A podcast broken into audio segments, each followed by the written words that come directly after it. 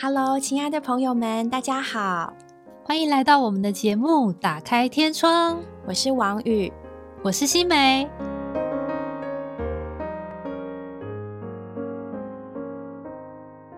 今天我们很荣幸可以邀请到董师母在我们的节目上和我们说说她的人生故事。我来先跟大家介绍一下，董师母的名字是王君平。董师母跟董弟兄结婚之后，因为在教会生活里面习惯冠夫姓，所以节目里面我们会称呼她董师母。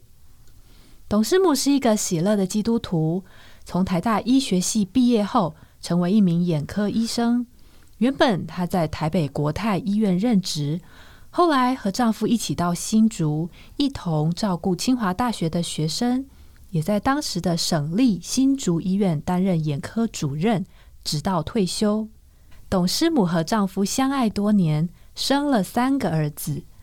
我们其实很好奇，董师母是怎么兼顾工作和家庭，甚至还有照会生活的呢？希望可以从董师母的故事里，让我们得到一些鼓励。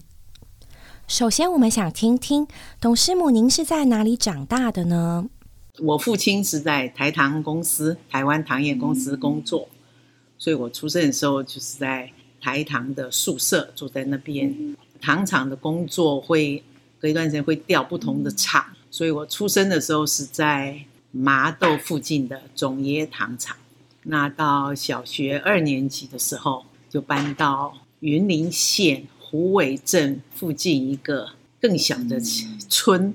就叫包中乡的糖厂村，整个糖厂就是一个小社区，就在那里长大，一直到我考上大学。听起来就是无忧无虑的乡村生活。对对，就是乡下长大的。那后来为什么会决定来台北读高中呢？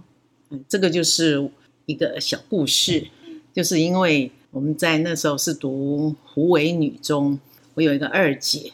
我们家兄弟姐妹五人，那我上面的二姐，她高我三届，她也是湖北女中毕业。初中的时候功课很好，高中呢就想湖北女中，我们觉得父母也觉得是乡下的高中，就想哎要到一个稍微有名气一点的高中，那所以她就去考了台中女中。所以我读初中就现在的国中，以前叫初中，读初中的时候她就在台中女中读。他在台中女中读，也是读的很好。那可是呢，他考大学的时候却考失利了。我听他讲，是他那时候跟生病有关吧，反正就是考的不好。那他就重考，那重考以后就考到成大。那我父母就说到台中好像也不怎么样，结果还没考好。那他说好吧，那就继续往北，所以就就到台北来考了。考台北联考这样，那我觉得这应该是对我影响比较大的，因为在台北，我班上有一位同学，就是我们中间的姊妹，那也因为她带我去听福音，然后我就在高三的时候受尽得救。我觉得好像我姐姐考不好，好像对我的 有有有点影响，不然的话，我高中我可能也会就到台中去了。就不会跑那么远，那也因为这样一个小插曲，我就跑到台北去读了。这样子，那个时候来台北的时候，在台北有认识的亲戚吗？哦，没有。所以对于一个大概十五岁年纪的女孩子，等于只身北上到一个人生地不熟的台。所以刚考的时候，只是只是想说，父母觉得啊，那个即使台中的学校也不见得怎么好，只是想考一考，找了。可是。当真的来考以后，突然就觉得，哎，好像不太对，哎，所以那时候我就想，嗯，说不定我没考上还好，因为我在初中的时候成绩还不错嘛。那我自己，这是我自己想的，说不定我如果台北没考上，那我还回 原来的回女中学校，还还会收我这个学生这样。所以那时候对考没有太大的。压力就觉得，觉得考不好没关系，反正我还我自己以为可以回去。其实后来想，好像你直升放弃以后就也回不去的感觉，应该是这样。那可是因为这样，所以我就没有什么压力，我就觉得平常心面对，结果就展现了实力。刚刚提到说这段期间有一个同学向你传福音，他是带你去教会吗？还是读圣经？嗯，不是，那是应该可以说从，因为我们家是我母亲先得救，那她是另外一位在糖厂工作的太太，嗯。传福音给我母亲，母亲得救以后是在湖尾聚会，我们家是在湖尾旁边那个小村，叫糖厂村，在那里。那从那里要到湖尾镇会所去聚会，要搭那个台糖的小火车。啊，快的话大概三十五四十分钟，那如果搭到我们叫慢车的话，大概要五十分钟一个钟头这样。那都是运甘蔗啊，那附带有带客人这样子。那那时候我母亲就是在那，那所以那个湖尾教会有的时候寒暑假啦或者什么，他们会有福音聚会，我妈妈也会带我一起去参加。嗯所以我从国中的时候就有听过听过福音，就是我母亲得救以后，我陆陆续有听过好几场福音呐、那时候我是觉得信主其实是不错的，信主这个主好像也不错，至少接触那些师母们呐、那妈妈都蛮好的，蛮蛮蛮亲切的。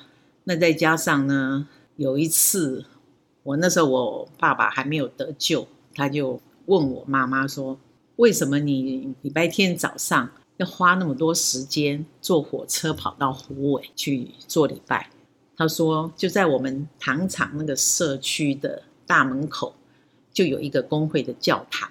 嗯，他说你走几步嗯走出去就到了，你干嘛还要千里迢迢去那个地方，对跑那么远？”嗯，很麻烦哦。对，那我妈妈说，哎，她也不知道，因为带她得救那个嗯师母就是，那我妈就去问她，我就听到我妈妈回答我爸爸这个问题，她说那个师母说，她以前也是在工会聚会，后来她觉得她转过来在我们当中聚会，她觉得收获很多，比她以前聚会的地方好。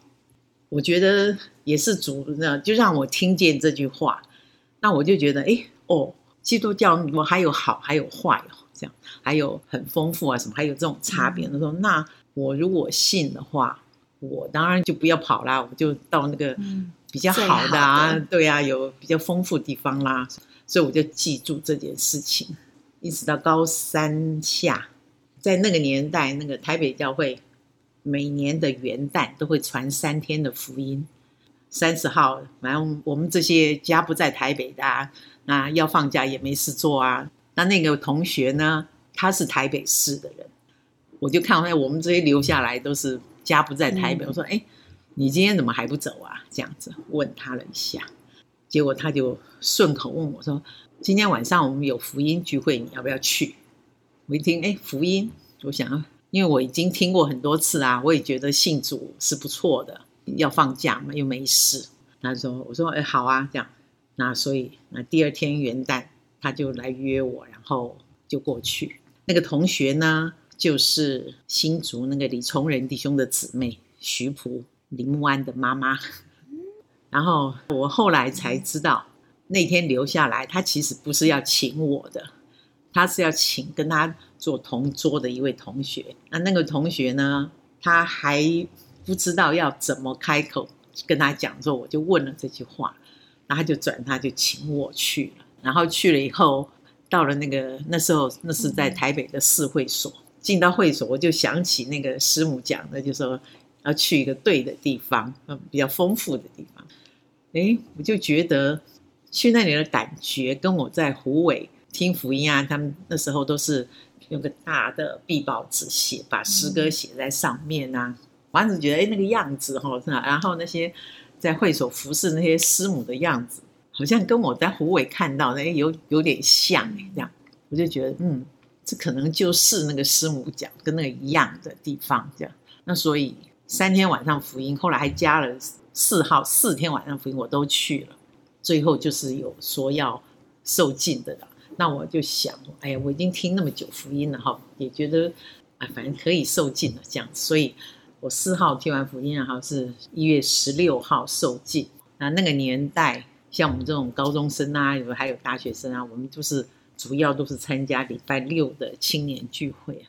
大概从受尽完以后，我就有参加那里的礼拜六的聚会，这样子就这样一路就这样聚会聚到今天。所以来到台北，实在是人生中一个很重大的转变哦。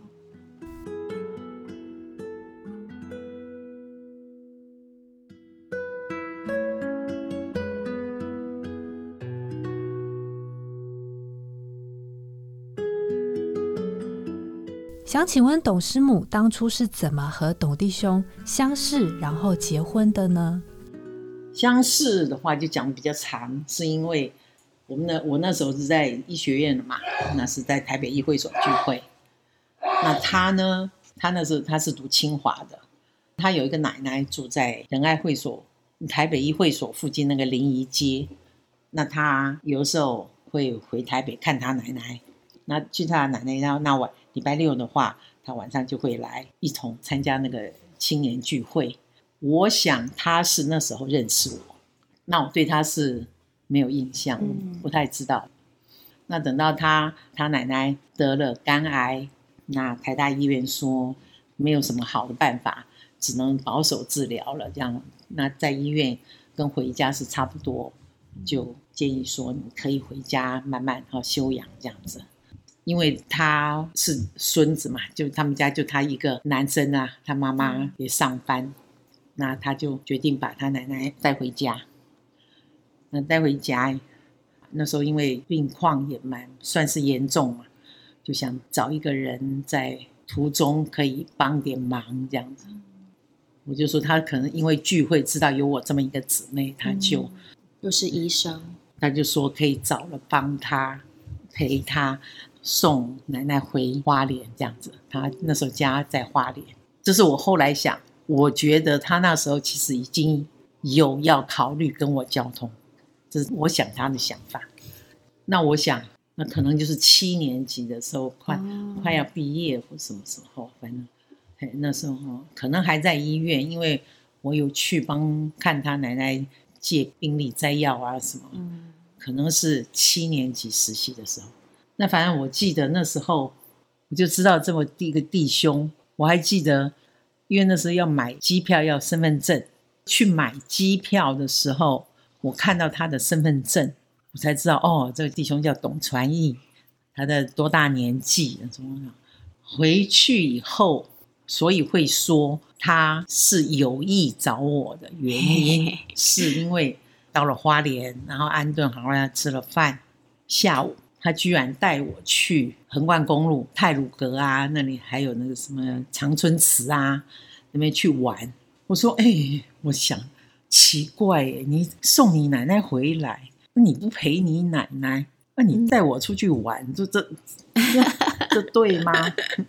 所以，我那时候就觉得感觉哎，怪怪，他怎么就把嗯送完回来，奶奶就摆着，他自己跑掉。醉翁之意不在酒。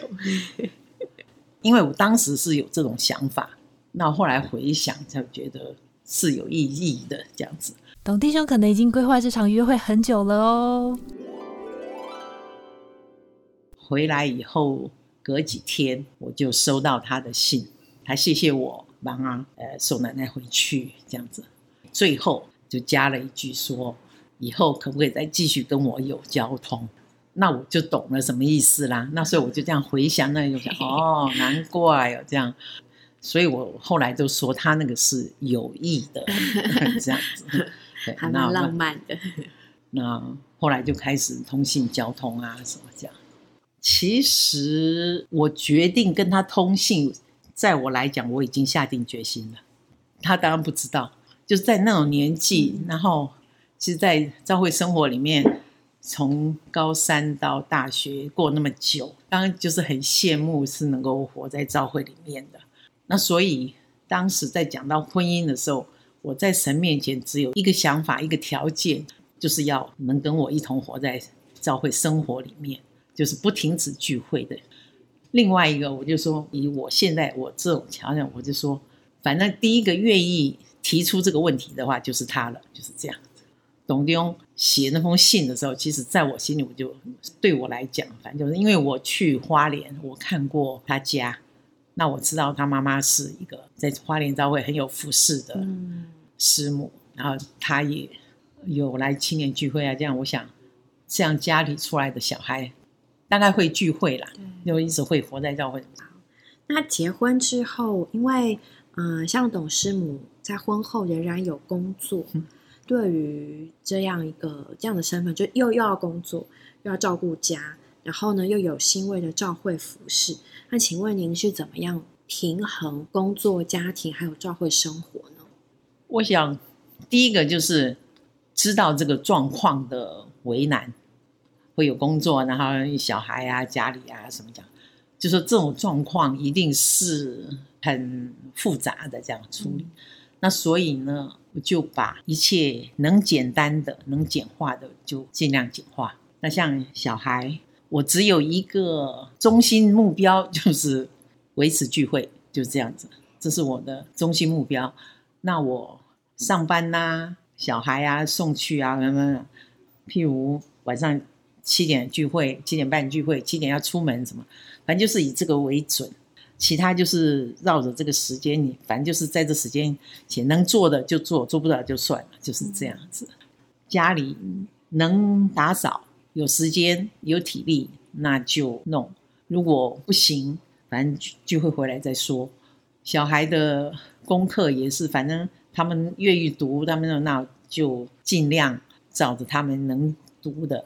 那我不会说为了要送他们去干嘛，要陪他们去干嘛，把就是如果跟聚会时间冲的话啦，我不会找很多替他们找很多事，然后哦为了要怎样，就像他们小时候，我有带他们去学那什么音律啊、打击啊什么什么，学学学一下。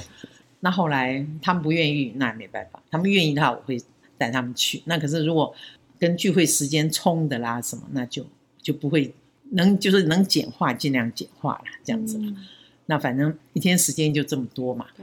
那我觉得对我来讲是蛮好的一个，有这样一个中心点目标在那里。那反正其他的能做到的我就做，做不到的我也不，我不是那种很完美的，一定要做多好，一定要什么家里一定要弄得多干净啊，什么这样子。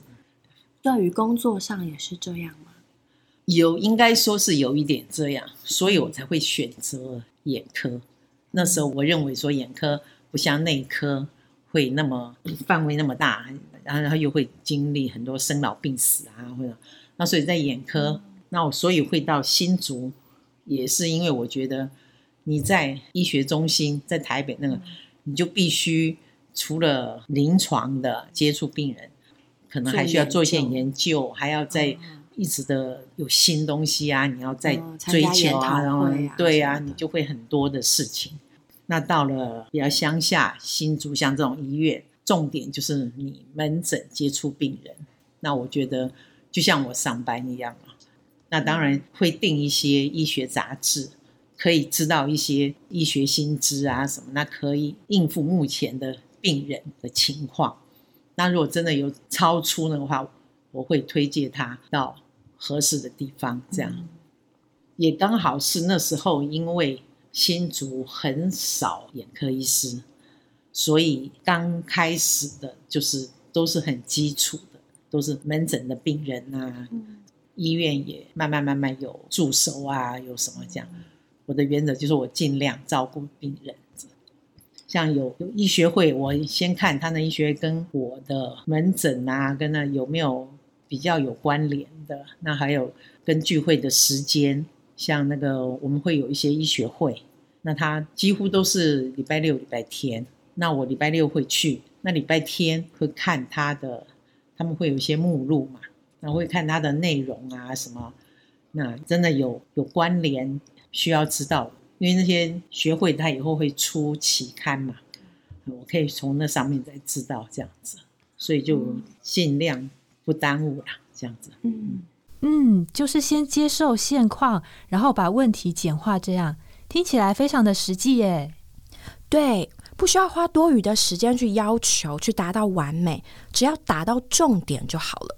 现在就看到越来越多坊间的书，他们提倡的概念就很像这样，就是凡事尽力就好。我们有的时候要放过自己，不需要求完美。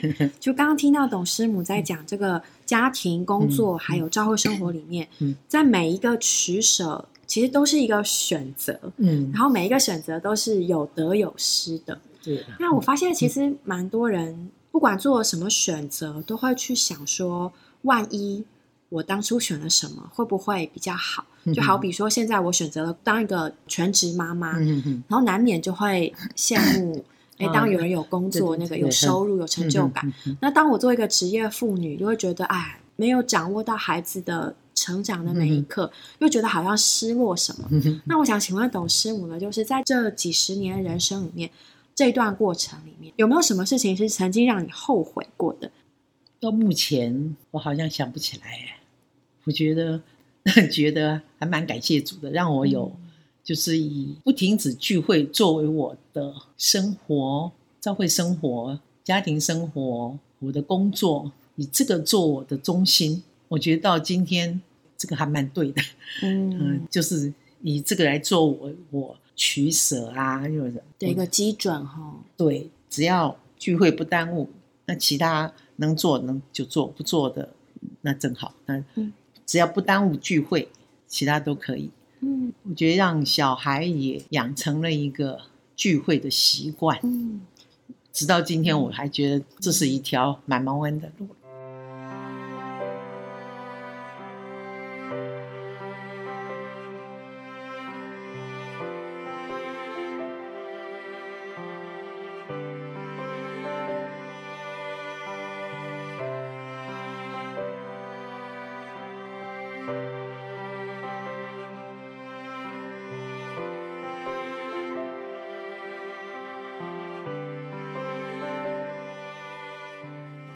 刚刚听董师母提到对孩子的时间规划，说到孩子一定要去教会聚会，还有自己当医生，生活已经这么紧凑了，还是要参加聚会，而且一周还有好几次。诶，我们想知道为什么董师母觉得聚会这么重要呢？我觉得这是因为我啦，我觉得我是一个很软弱的人，嗯，我也很容易受别人的影响。那我如果不聚会的话，我一定是受周边的人的影响。那我觉得，我如果能够不停止聚会，那随时至少很定期的就会有主的话，有周边的弟兄姊妹啊，有意无意的一句话，我觉得就会供应我、扶持我，让我能够维持活在神的面前。因为我自己不是一个很能。自己主动就从神的话这个得着很很大的激励啦。我觉得我自己即使读那种对我的影响力，不如我在聚会中从呃服侍者啊弟兄姊妹那里得到的对我自己的影响那么大。所以我觉得聚会对我来讲，应该是让我能够维持在神面前一个很必要的。而且我越过越觉得。也看了一些弟兄姊妹的情形，我觉得我们软弱，可能第一步大概出现的状况就是减少聚会，到最后不聚会。一离开聚会，慢慢慢慢，我们这个心就会越来越冷淡，这样子。所以我觉得聚会对我维持在神面前的光景是很重要。那像对小孩子他们，我也觉得。聚会要成为他们的一个习惯，这是我对他们唯一的盼望。这样子了，我觉得要让他们真正的摸着主、得着主、活在神面前，这个是他们最需要的。嗯，那要维持这样的情形，最好也最简单的路就是他们能去聚会。我从来不会盯他们，哎，你要读什么圣经啊？你要怎么祷告啊？你要怎么配搭啦？什么？我觉得他们只要能去聚会，这个我就很放心。所以我觉得从他们三个身上，至少我觉得我这种想法好像还还算是正确。那他们在聚会里面有没有什么表现啊？聚会好不好啊？什么？我尽量不去问，我听到的大概现在大了都没有，就小的时候至少到初高中吧，他们有的都是抱怨聚会很无聊啊，哎呀，又去又要去啦什么，那我都是听听，最多讲的就是哦无聊哦，那你就分享一下吧，嗯就这样子。我觉得聚会，这是我直到今天我还认为这个是一个很重要的。他们今天能活在神面前，我觉得他们这个聚会的习惯，嗯。我不是说他们聚会能够聚得多好，什么有服饰啊，有什么很多操练啊，我对我来讲，我认为那个都是次要，他们要先去了才行。那去呢，要把它养成一个习惯，慢慢慢，他从小如果养成的话，到大了，这个就像他上学一样，对，那反正到时候就去了，这样，他所有的问题啊，什么都可以在聚会里面得做解答。嗯，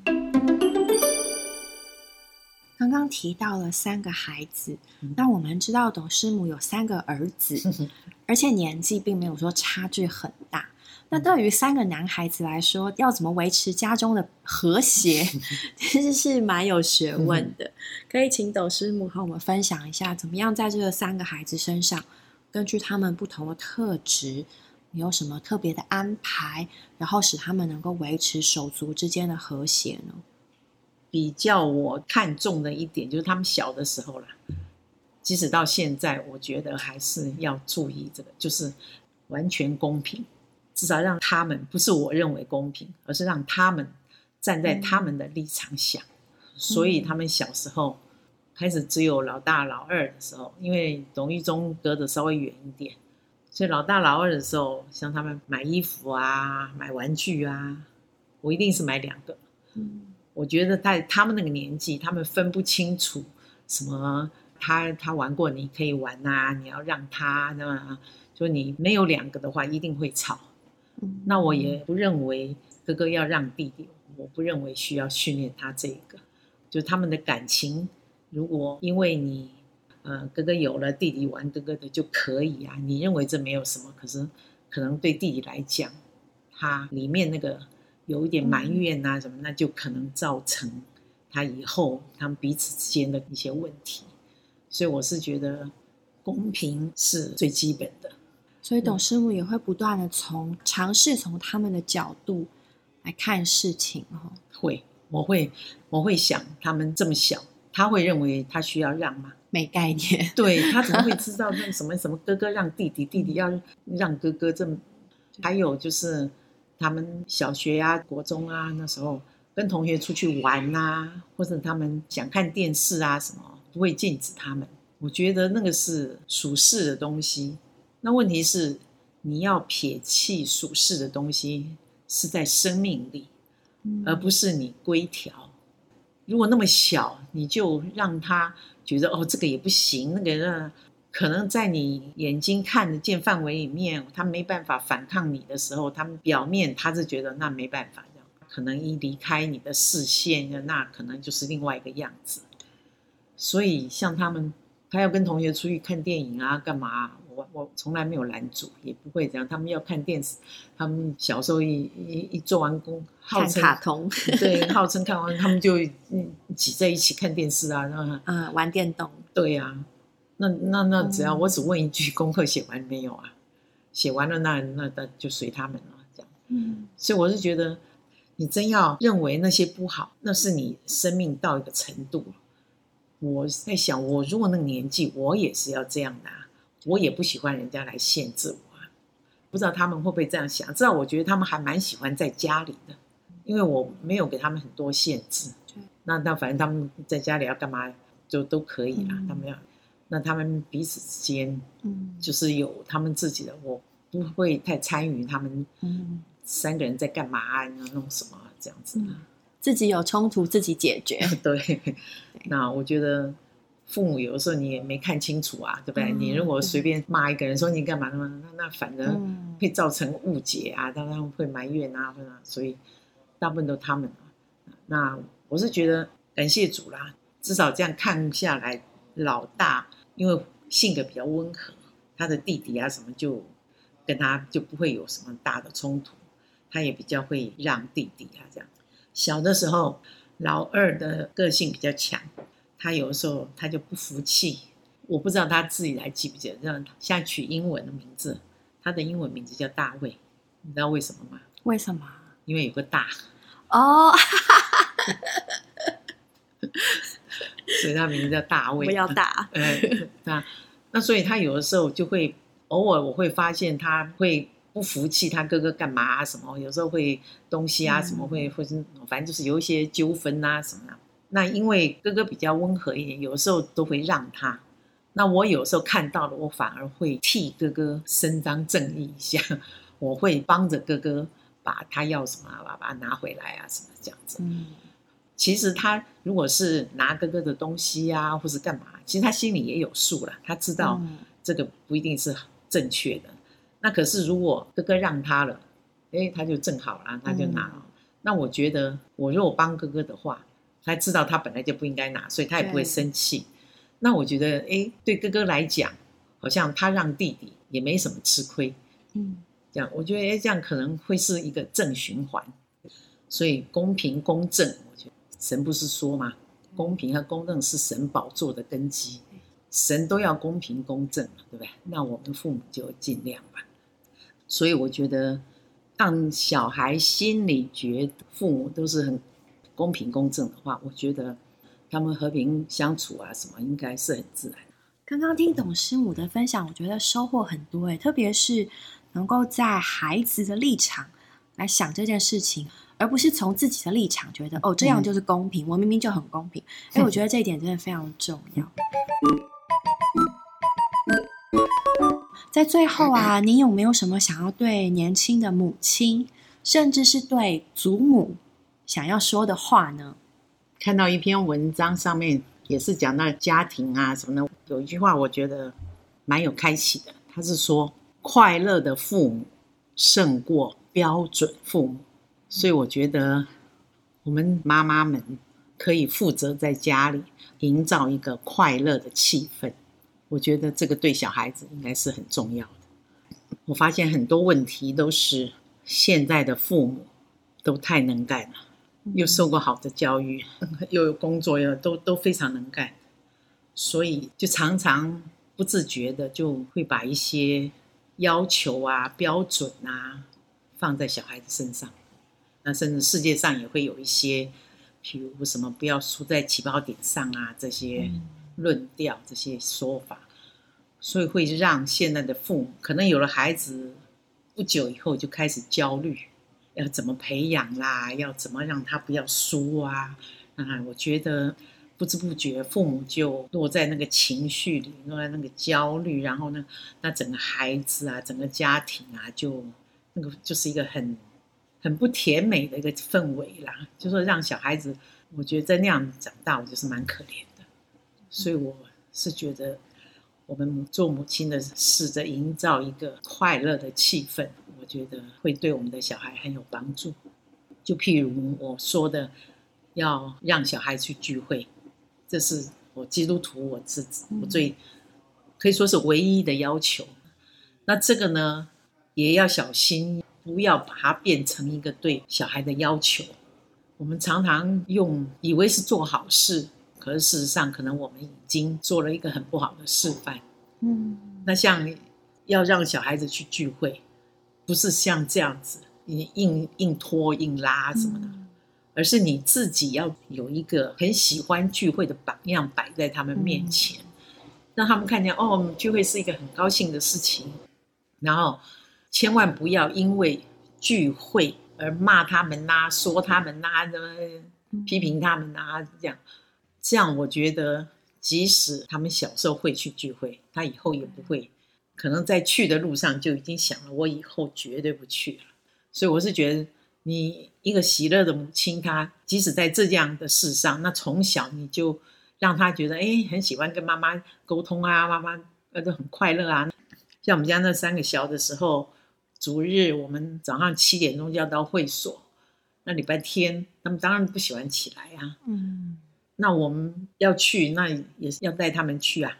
我就提醒自己，不要因为早上要带他们去聚会，我就 又又吼的又又骂的，把他说我要想办法。当然，咱们头一天要先提醒，然后第二天呢，要用用一些诗歌啊，那个大声一点的诗歌啊，先把他们吵醒啊，让他不是用 用用在骂声吵，赶快起来，这样子，就是就比较缓和啊，然后慢慢的那。反正他们也知道，越来越知道，反正礼拜天就是要去聚会，这样至少在醒来的时候那个气氛还不错的话，嗯，那他们去了就慢慢慢慢一天一天就就养成习惯了。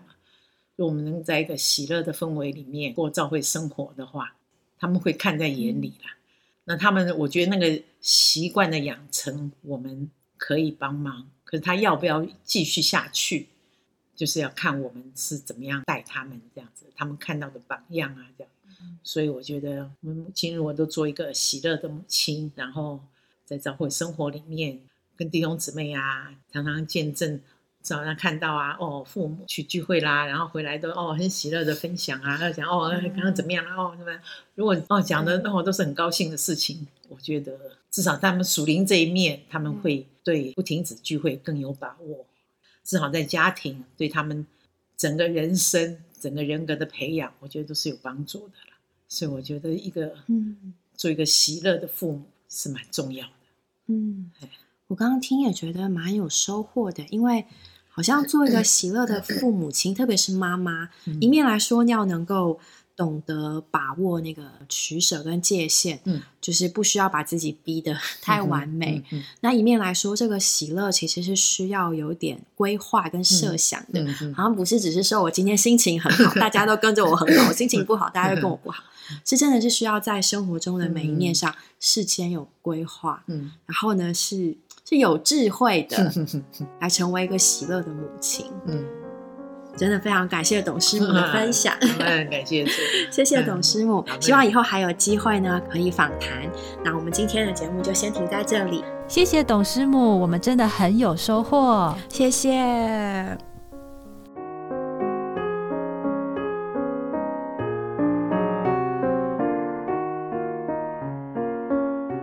我们今天的节目就到这里结束了，谢谢各位的收听。如果你有想和我们说的话，欢迎留言或来信给我们，也别忘了在 Podcast 平台上订阅我们。我们下周再见喽，拜拜。